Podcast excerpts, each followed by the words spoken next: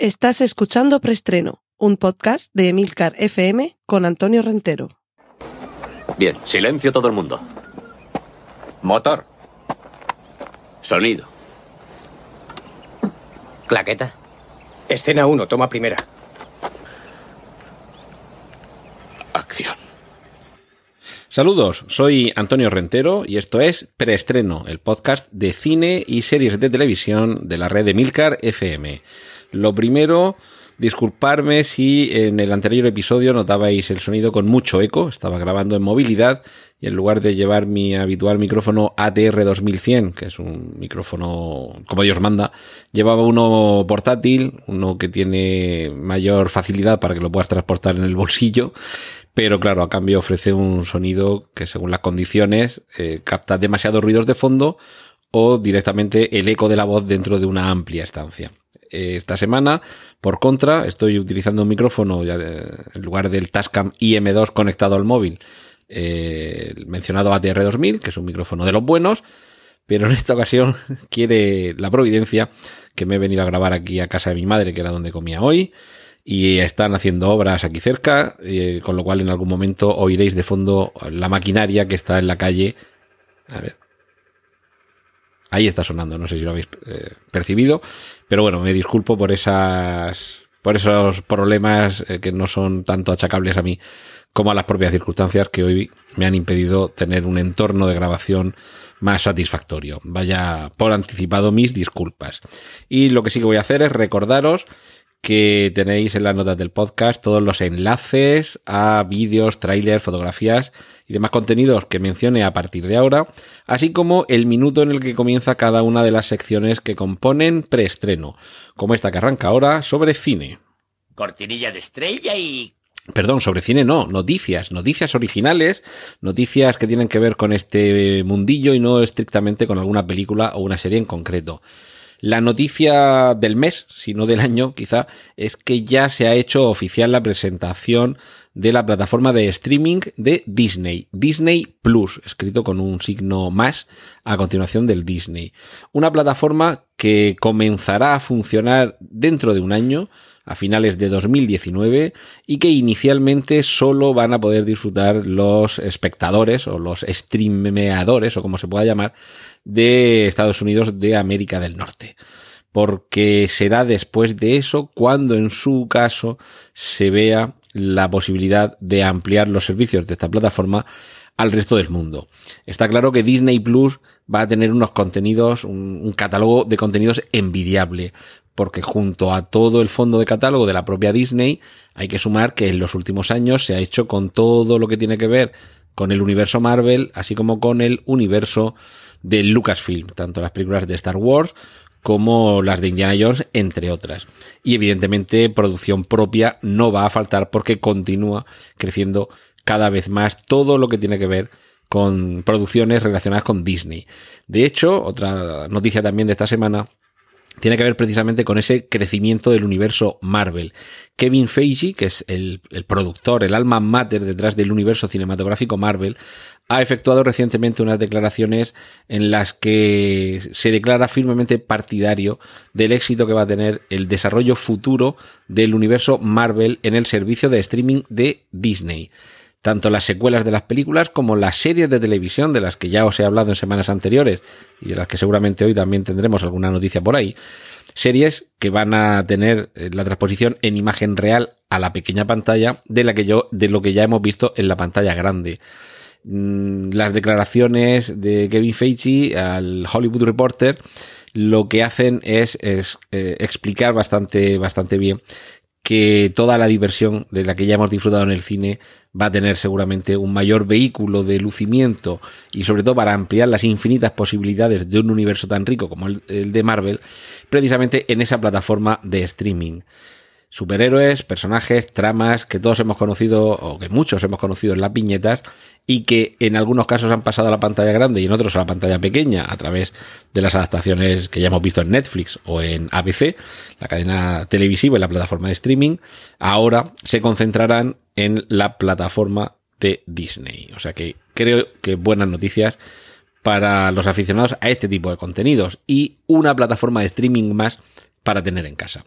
Y la última noticia de esta semana es que YouTube va a comenzar a ofrecer películas enteras de manera gratuita, pero con anuncios intercalados. Es decir, que han reinventado la clásica tele que interrumpía las películas para ponernos anuncios. Ya hay una serie de películas eh, bueno, en el catálogo están desde películas como Terminator o Rocky a películas como Matrix, que para algunos de nosotros, o bueno, quizá para muchos de vosotros sean películas incluso viejas, como Matrix, que ya tiene 18 años, y las otras directamente clásicas o casi cine antiguo, pero muchos hemos crecido con estas películas. Ahora tendremos esa posibilidad de verlas completamente gratis a través de YouTube. Eso sí, de vez en cuando se interrumpirá la película para que eh, haya unos anuncios en medio. Es decir, lo mismo que hasta ahora hemos visto en las televisiones eh, en abierto, en las televisiones que no son de pago, que hay pausas publicitarias en medio de las películas. Ahora, quizá esa sea la nueva forma, la nueva fórmula de disfrutar del cine en estas plataformas de streaming. Cortinilla de estrella y... Vamos con el cine original, películas que llegan por primera vez a nuestro conocimiento a través del cine. Eh, son muchas, son muchas, hasta seis, las películas que tiene en, en proyecto Bad Robot, la productora de JJ Abrams. Eh, no todas de ellas eh, seguramente serán películas del universo Cloverfield. Ya sabéis que tenemos ya hasta cuatro películas, si no me fallan los cálculos, ambientadas más o menos en ese universo. Tenemos desde películas que incluyen viaje en el, en el tiempo hasta películas románticas, tenemos también películas de miedo, por supuesto, de intriga en algunos casos, algunas de ellas, eh, también hay alguna película, una especie de película romántico moderna que en Film School Rejects, la página web donde he podido leer esta noticia, la etiquetan como la Clerks para la nueva generación, Clerks, aquella película de Kevin Smith, eh, en la que veíamos como los, eh, los, los chicos que trabajaban en una tienda, en una especie de badulaque, una tienda de estas de 24 horas, eh, con, con, surtido de bebida, comida y demás historias, eh, iban intercalando con las obligaciones laborales pequeñas anécdotas sobre sus vidas personales y las de sus amigos. Pues bien, son distintas películas, además creo que por aquí tenemos, en alguna de ellas tenemos los, los títulos, una se llama Only the Lonely, que además también es eh, una canción, si no, recuerdo, si no recuerdo mal, de eh, Elvis Presley, otra que se titula The Steps, los, los pasos o los escalones, eh, según el contexto, Everything Must Go, que esta es a la que me refería como una especie de clerks para una nueva generación, una película de horror con protagonista femenina, esta se llama... Bueno, esta de momento el título no lo sabemos. E incluso un, un western, una, una, película ambientada en, en el western o, mm, en fin, vemos que hay un, catálogo variado de próximas producciones de Bad Robot, casi todas ellas con, con directores detrás que son o directores noveles o directores que comienzan eh, su carrera, es decir, que en cierta forma JJ Abrams está tratando de apostar por el talento nuevo. Y no es nuevo el talento, pero sí es extenso el talento de Robert Zemeckis, desde Regreso al Futuro, Contact, Forrest Gump, eh, quien engañó a Roger Rabbit, es decir, tenemos quizá uno de los grandísimos creadores de cine de entretenimiento de las últimas décadas, aunque no nos acordamos mm, de él con la justicia y la habitualidad que se merece. Pues bien, eh, Forrest, eh, perdón, Forrest, Robert Zemeckis está produciendo dos nuevos proyectos de ciencia ficción. Uno de ellos se titula BIOS y en él produce eh, o coproduce Steven Spielberg y protagoniza Tom Hanks, es decir, que trabajan de nuevo. Y esta, esta película es un, un viaje eh, en el que acompañamos al último hombre vivo del planeta Tierra, que evidentemente es Tom Hanks, eh, que está acompañado únicamente de un perro y que, mm, siendo consciente de que es el último hombre que queda vivo, no quiere que su perro quede desasistido una vez que él tenga que abandonar por meros motivos biológicos esta existencia. Así que desarrolla un robot para que cuide del, del, perrillo que le acompaña, de su cachorro, eh, en el caso de que él fallezca. Pero claro, parece ser que al perro no le hace mucha gracia que sea el robot su amigo. Es decir, sería eh, seguramente una, una historia de acomodo de tres naturalezas tan distintas como son la de un hombre, un perro y un robot.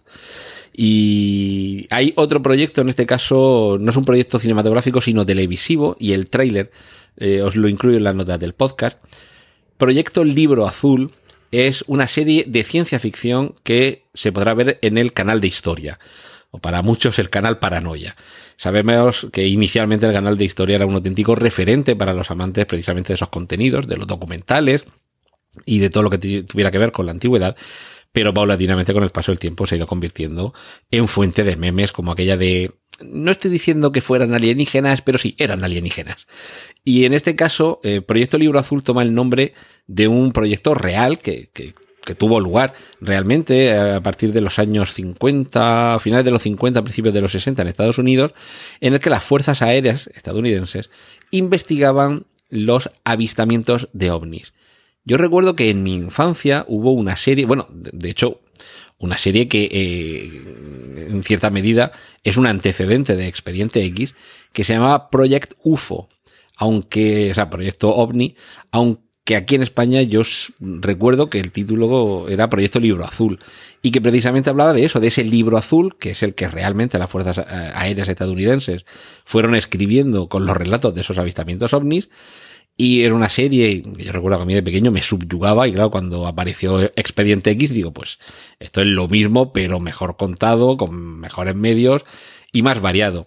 Pues bien, esta serie, protagonizada por Aidan Gillen, que es el meñique de Juego de Tronos, eh, lo que lleva es precisamente a un investigador y a un miembro de las Fuerzas Aéreas a investigar esos avistamientos ovnis. El tráiler tiene una pinta fabulosa, se nota desde luego que ahí detrás está alguien como Robert Zemeckis, y a todos los amantes de todas esas conspiranoias, todos los de mm, I want to believe, el quiero creer que entonaba Fox Mulder, seguramente esta serie les va a encantar. Y, además con un estreno muy cercano, tan pronto como el 8 de enero de 2019. Estamos, uh, nada, a semanas de poder ver esta serie y poder disfrutar con ella perdona que lo haya introducido aquí en la parte de, de, cine, pero bueno, es que la noticia va vinculada también a, esta próxima película, Robert Zemeckis, y ya pues matamos dos pájaros de un tiro. Y con lo que vamos a matar muchos pájaros, porque los vamos a sentir aleteando a nuestro alrededor, sino pájaros eh, como especie animal, sino pájaros en cuanto a sentido criminal, de gente avispada y capaz de, de salirse con la suya, va a ser con la película The Limit, el límite, una película en realidad virtual dirigida y producida por Robert Rodríguez y protagonizada por Michelle Rodríguez y Norman Reedus. Norman Reedus, no me acuerdo nunca el nombre del personaje, pero es en The Walking Dead, el personaje este que va con la ballesta, ese, actor, es el mismo que aparece aquí, además con el mismo aspecto. Casi podríamos decir que, esto sucedió antes de, de, The Walking Dead o después, quién sabe. La cuestión es que The Limit es una película en la que podemos ser nosotros como espectadores partícipes en primera persona de lo que está sucediendo ahí. Es una película que no la vamos a ver en el cine. Aquí a lo mejor estoy introduciendo una novedad por primera vez en preestreno, que es hablar de una película que no la vamos a ver ni en el cine ni en la tele, sino en nuestros dispositivos de realidad virtual. Porque tal y como se anuncia en el tráiler, que también podéis ver en las notas del podcast, está disponible a través de las plataformas de Oculus, Google Play, Steam, Daydream, Apple iOS, PlayStation VR, Vivport y Samsung VR. Es decir, todas ellas plataformas de ocio y entretenimiento en realidad virtual. Una nueva forma de consumo que alguien tan, tan explorador de las nuevas vías del cine como es Robert Rodríguez no podía dejar pasar por alto. Así que tenedlo ahí en cuenta, lo de The Limit que también se puede disfrutar como película en 2D o como película en 3D, ¿de acuerdo? El, combo magnífico es disponer de una gafas de realidad virtual y poder disfrutar de ella como se ha concebido originariamente, pero también se puede ver, evidentemente me imagino que con algunos matices diferenciadores, se puede disfrutar en realidad virtual, que es lo suyo, pero en 2D y en 3D en la tele, es decir, en la tele de casa con, con las gafas de realidad virtual, perdón, con las gafas de, de 3D que tenga, que tenga nuestra tele. El futuro ya está aquí y como siempre te lo contamos siempre estreno. Cortinilla de estrella y...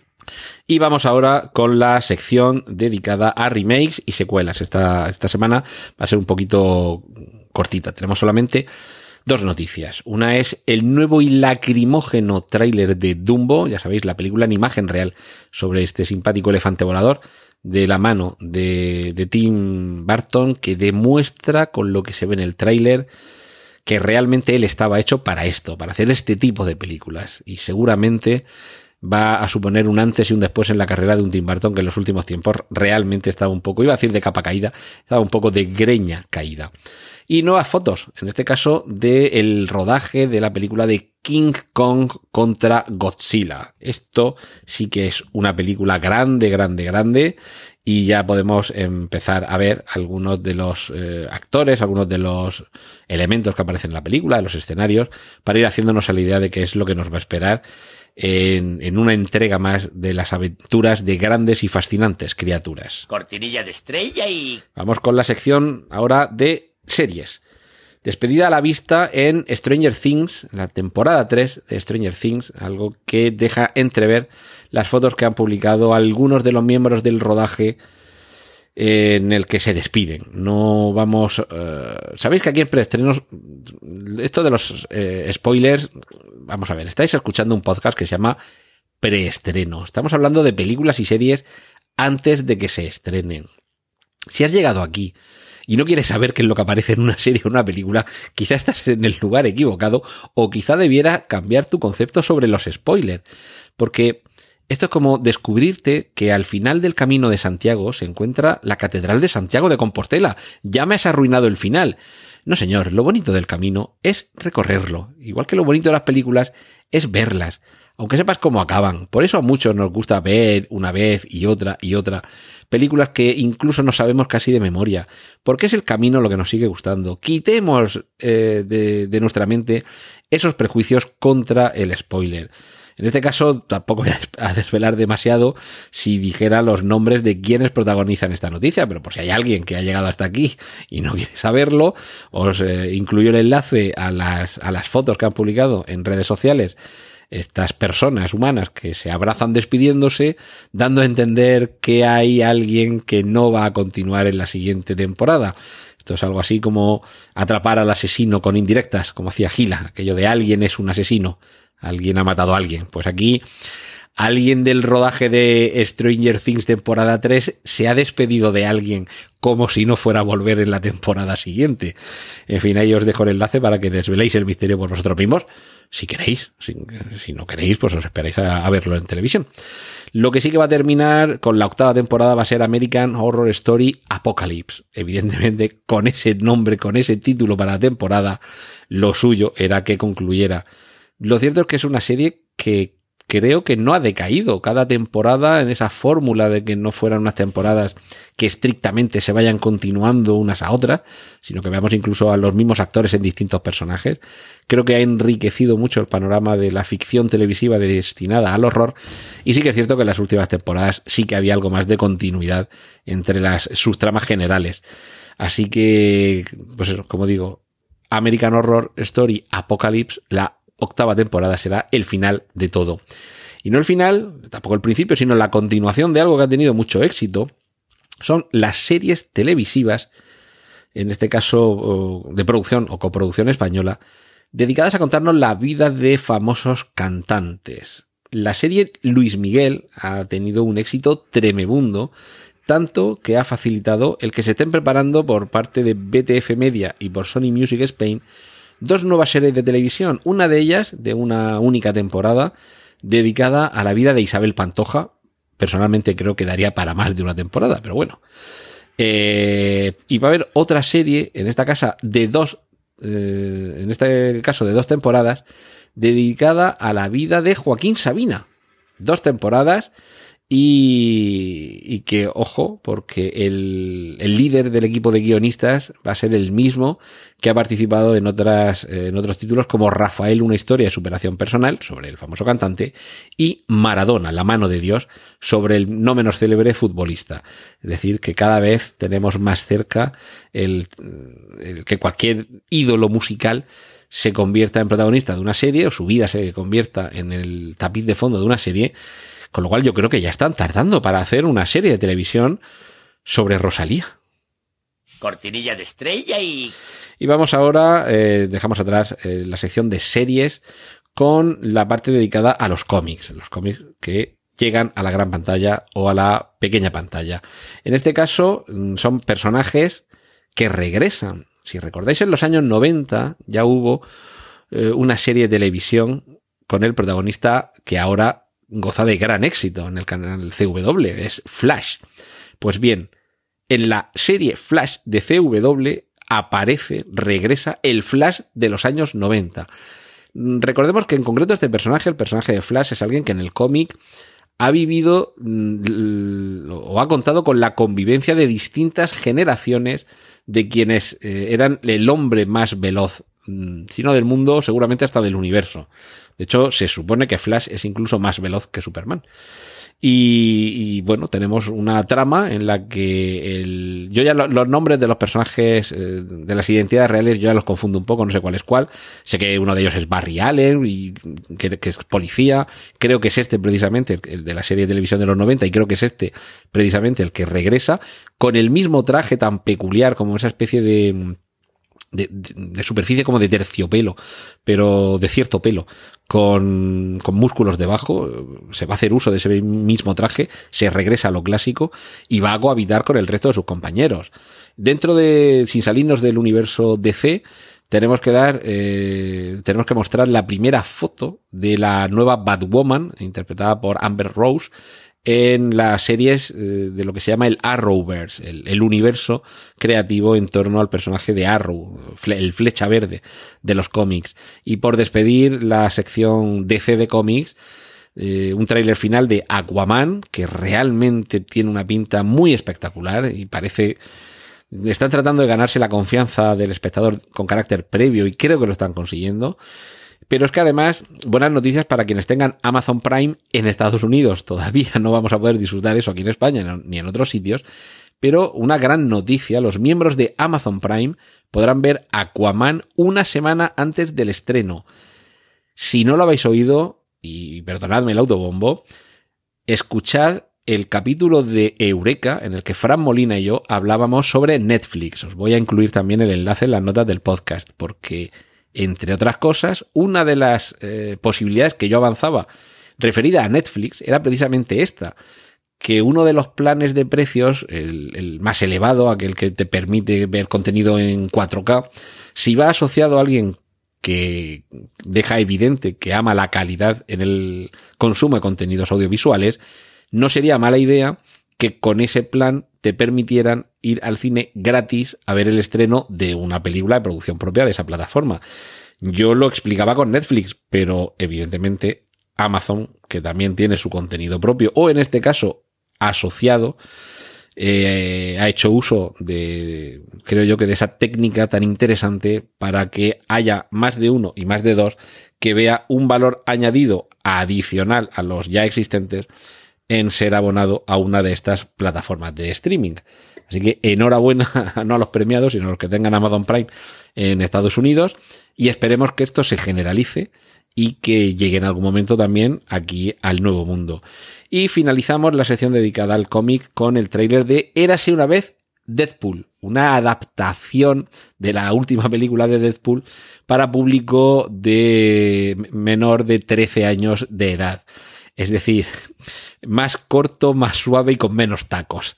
Lo divertidísimo de este tráiler es que juega mucho con la, la película La princesa prometida.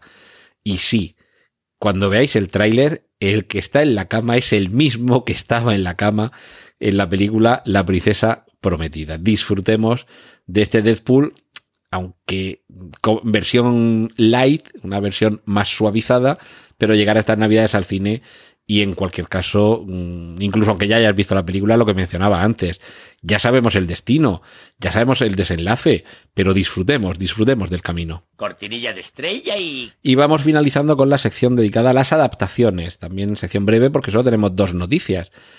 Eh, Jack Reacher, eh, estas películas protagonizadas por Tom Cruise, son adaptación de una serie de novelas en las que, por cierto, el protagonista y contrariamente al aspecto físico habitual de Tom Cruise, es alguien muy alto, con un físico muy imponente y con una larga melena rubia. De hecho, si obviamos lo de la melena, casi podríamos estar hablando de alguien con el aspecto de The Rock, de Dwayne Johnson.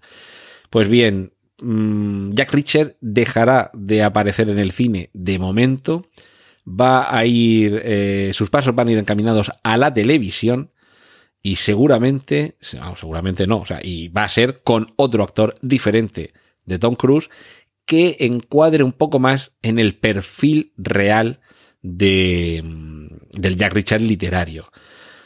Esto es posible que sea una buena noticia. Las dos películas que hay de Jack Richard con Tom Cruise a la cabeza, a mí me parece que están fenomenal. Que como película de entretenimiento y con una trama un poquito más o menos elaborada, película de unas peleas más o menos realistas, una película un poco en, al estilo Jason Bourne, eh, son, son, ya digo, películas magníficas y no me importaría que cada dos, tres, cuatro años tuviéramos una entrega.